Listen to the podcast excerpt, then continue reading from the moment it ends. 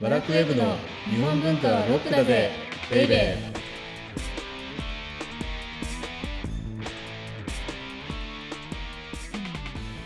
こんにちは。バラクウェブ編集部スタッフ、先入観に支配された女、サッチーです。バラクウェブ編集長セバスチャンからです今回はですねはい。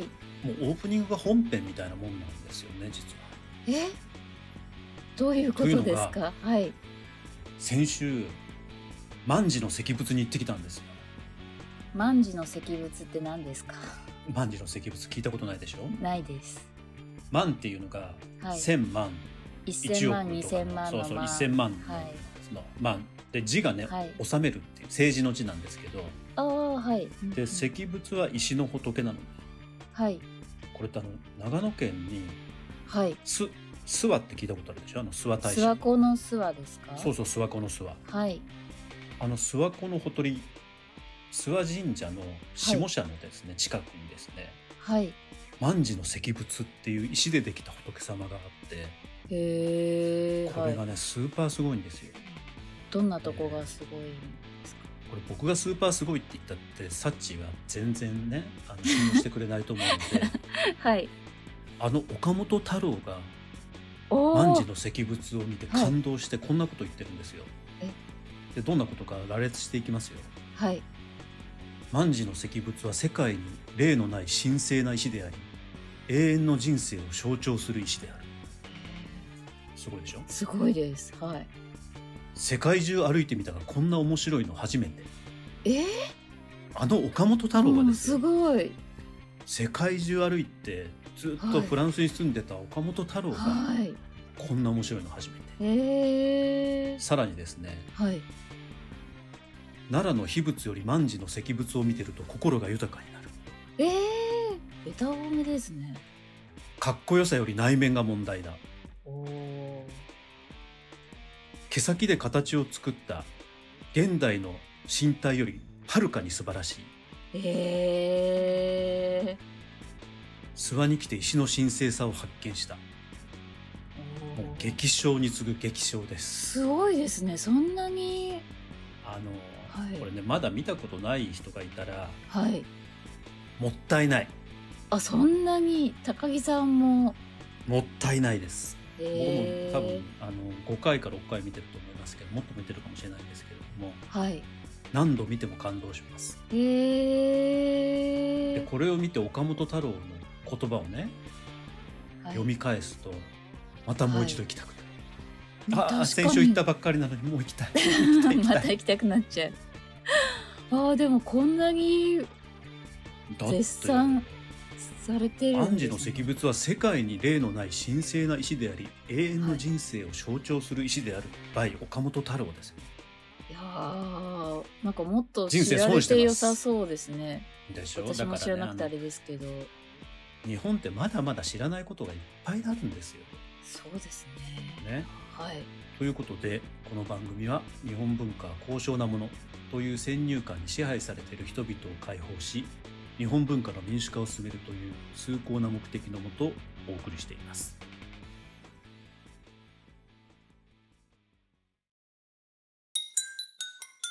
日本文化はロックだぜベイベー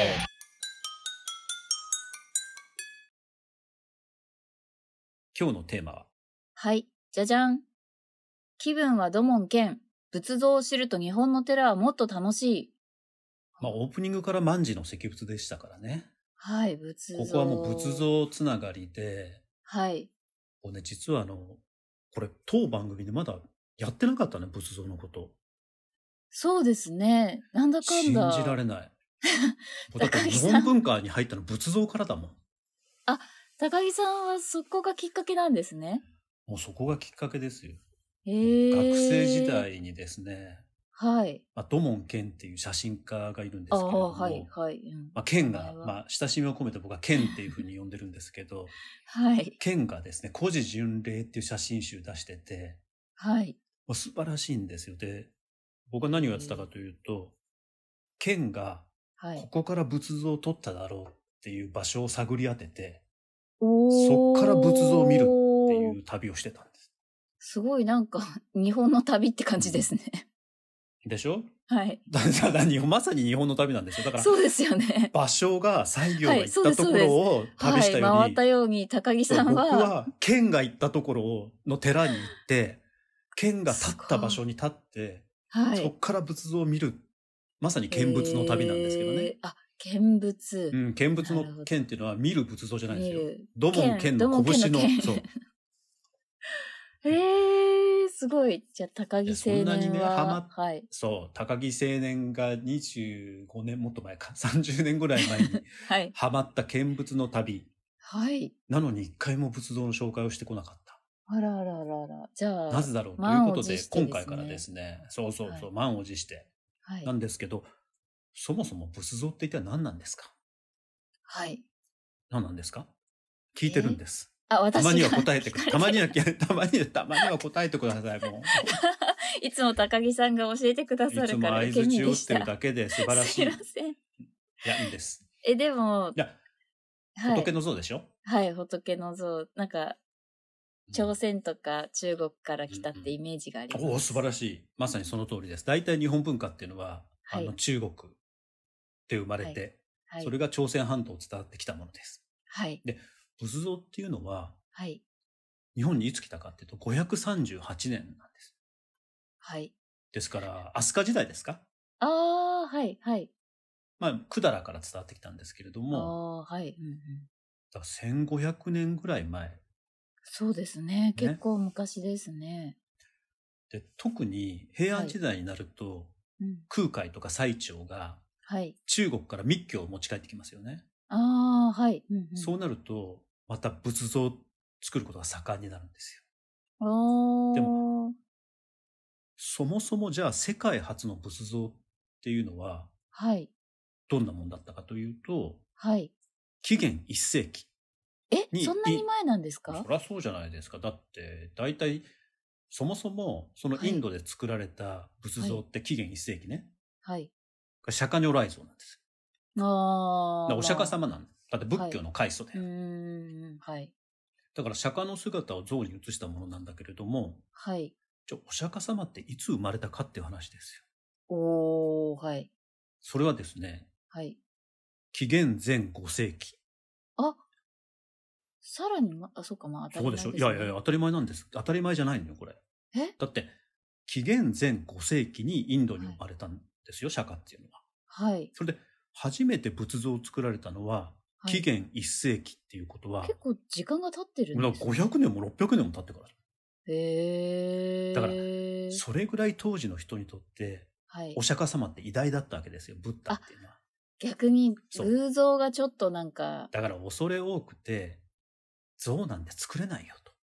はーじゃあ、その500年とか600年何やってたかっていうと、はい。足作ってたよ。足よくほら、仏足石ってあるじゃん。仏の足の石って書く。ああ、はい。ありますね。寺に行くと。はい。だから、お釈迦様そのものの像を作るのはもうあんまり恐れ多いので、はい。だいたい500年ぐらい足を作ってた。 はい。お釈迦様の。へーあるいは、はい。あの、武具。ブグ。仏様のね、お釈迦様の武具である法輪ってあるじゃないなんかこう、先っちょにさ、あー丸いなんかついてるさ、はい。わかありのます。杖みたいなやつとか。はい。うんうんうんうんあるいは、釈迦が誕生した時って、うんうん。蓮の花に乗って生まれてきたんでしょあ、そうなんですね。だからハスの、だからほら、如来を見るだとからハスそうなんですよ。だからハスそうなんですねだから石、足の石とか、はい。法輪とか、はい。ハスの花っていうのを人々はね、崇めていた。へえで。で、ようやく500年、600年、お釈迦様が死んでから、死んだって言っちゃいけない。入滅してからですね。はい。だって56億7000万年後にまた蘇るんでしょよくわかんないんだけど。はい。だけど、いずれにしても、釈迦が入滅してから、はい。 500年、600年経って、はい。初めて仏像が作られた。はい。でうーんじゃあ仏像ってはい。素材ってなんで作られてるパッと思いつく。あと、でも日本のだと、木うんうんうん木が多いですよね。はいや。っぱりあの日本ってそもそもはい。その仏教が入ってくる前っていうのは、はい。よく言うように自然信仰ですよねあーはいはい。うんですから木であるとか、はい。まあ、石もそうかなっていうものを、うんうんまあ、神様が宿るもの特に神木思想っていうふうに神の木の思想っていうような思想があったのではい。でそこに仏教が入ってきてうんでうん仏像が作られるようになったのではい。ですから必然的に仏像も木で作られるっていうことが多くなったうー。んあ、自然な流れだったんですね。そうなんです。だけど本場の、まあ、本場って言っていいのか分かんないんですけども中国っていうのははい。やっぱり金属とか石っていうのがメインだったわけですよ。へえ、だとか金属。うん金属はあるじゃないですか。た例えば奈良の大仏。確かにそうですね。あーでしょはい。だから、まあ、あの、金メッキで仕上げてる金属製の仏像っていうのが、はい。非常に飛鳥奈良時代盛んだったわけですはい。よ。だから、まあ、東京国立博物館のはい。法隆寺館なんか行くと、はい。金属製の仏像がいっぱい並うんんでうんますようね。んうん。そういえばありました。はい。あれって多分中国で作られたもの、朝鮮半島で作られたもの、日本で作られたものっていうのは混ざってると思うんですけれども、はい。いずれにしても、金属製の仏像っていうのは、飛鳥奈良時代に非常に盛んだったんだけれども、はい。やっぱりですね、お金かかりますよね。そうですよね。うんかかるでしょ、どうするんだろだんだん気になっていくわけです。だから。う。へえで。結局のところ、仏像って本当にいろんな素材でできていて、さっき言った万字の石仏って石でしょはい、そうですねだ。から、金属とか漆とかはい。木とか石とか土で作られている。お土でも。へーこれ粘土です。ですから、つまり。ああ、はいはい、なるほど。特に飛鳥時代っていうのは金属製の仏像と、まあ、木彫木の仏像っていうのは作られていた。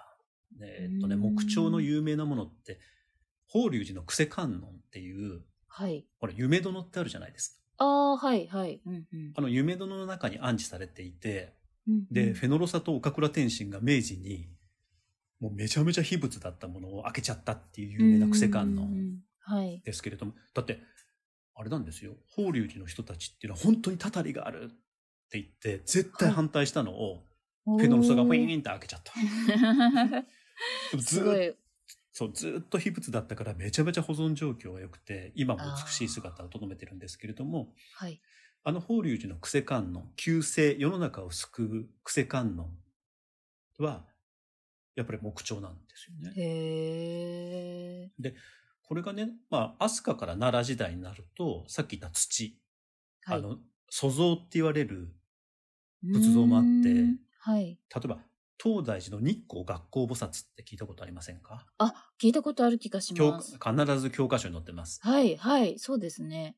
えーあれなんか粘土なんですよ、んあるいは東大寺の四天王像とかはい。あの昔ベイスターズに行ってでメジャーリーグに行った佐々木っていたじゃないですかピッチャーの、はいはいはい。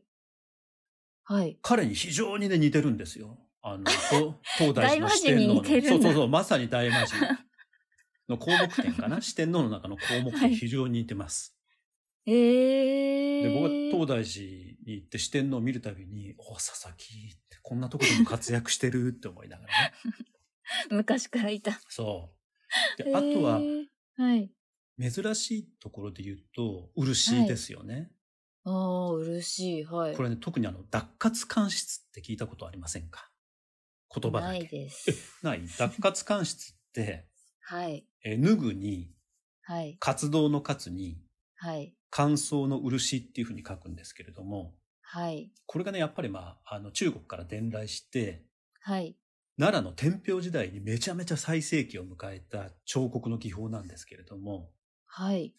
何をやるかというとね、まずですね、はい。まあ、あの、木かなんかで芯、芯というか型を作るわけですよ。はい。で、そこ。こに漆とか粘土をわーっと盛り上げていって、はい。で、えっ、と、作っていくんですけれども、はい。めちゃめちゃ高度な技術なのへえ。で、これね、あの、最初に、まあ、木組みかなんかをして、はい。それにまあ、麻かなんか貼って、はい。それで粘土つくつけていって、で、漆を何層も何層も何層も重ねていくので、はい、だから、ものすごい表情豊かなんですよ。で、あー細かな作業もできるのね。うん、でうん、麻布に漆とか粘土で表現していくので、はい。木だと削っていくでしょ、そうですよね。はい。でもそそういうような装飾方法だとうん、この漆脱活間質層ってすごく複雑な衣の動きとかああるいはね本当に軽やかなねあ。あ、じゃあ、流麗な感じに。そうそうそうで有名なのはもうとにかく興福寺の阿修羅像ですそれは知ってます。でしょ、はい。あれはいすごいなんかあされそうなんですね。めっちゃリアルじゃないはい。でとんでもない造形美はい、はい。なんだけそうなんどだはい、これってやっぱりねあのとんでもなく高度な技術とはい。今聞いてればわかると思うんですけれどもめちゃめちゃ時間とお金がかかるので、うん、大変そう。はい。そうなので平安時代になるとねうんうんあのだんだん少なくなってって、はやっい。ぱり木が中心になっていく。おー、そこにまた。そうで木にしてもはい。飛鳥時代っていうのはクスノキだったのがはい。奈良とか平安に入ると茅になってはい。でだんだん仏像の数が増えてくるとうんうん。日本にいっぱいあるヒノキになってったりするのね。へえ、そこも変わってくんですね。だからす仏ご像い。って一口で言っても素材も金属漆木石土ってあるし、はい。私たちがよく見る仏像の木製はい木彫に関しても木の種類っていうのはいろいろ変わってくる。へえ、じゃあなんだからか、、うんうん一つ、あ、じゃあこの時代はこういんうんう素材なんだなとかも、一つ切り口になそるうんです、ね。ね。まあそういう見方もあるし、はい。その素材の違いによってはい。仏像表現って全然違うので、へえ、あのそういう見方もできるなかったです。はい。そう、だから、あの、時代別っていうのが一つと、はい。あとはまあ、次回やりますけれども、種類別っていうのが一つと、うんうはい。あとは素材別っていうのと、んうんうんそうね、そういうふうに見ていくとね、意外と仏像の楽しみ方ってこう広がっていくので、うんへえ。で、まあ、あとはあの僕みたいに、はいこう好きな写真家うんうんうがんもしいらっしゃれうば、んその人はどういう仏像を撮ってるのか。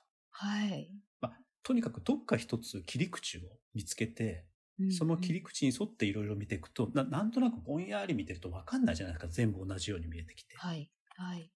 なので、そういう切り口の一つとして、僕はまあ、見見仏。物。土門剣のように仏像を見る。はい。で、今日ご紹介した素材別に見てみる。はい。っていうような見方をすると、仏像の楽しみが、まあ、広がるんじゃないかなっていうふうに思ったりすると。はい。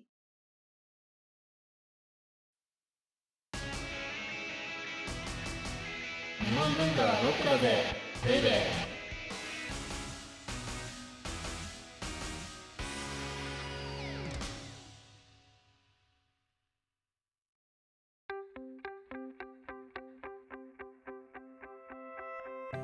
では、オーディオブックドット JP をお聞きの皆様には、この後、ワラクウェブのおまけのおまけという特典音声があります。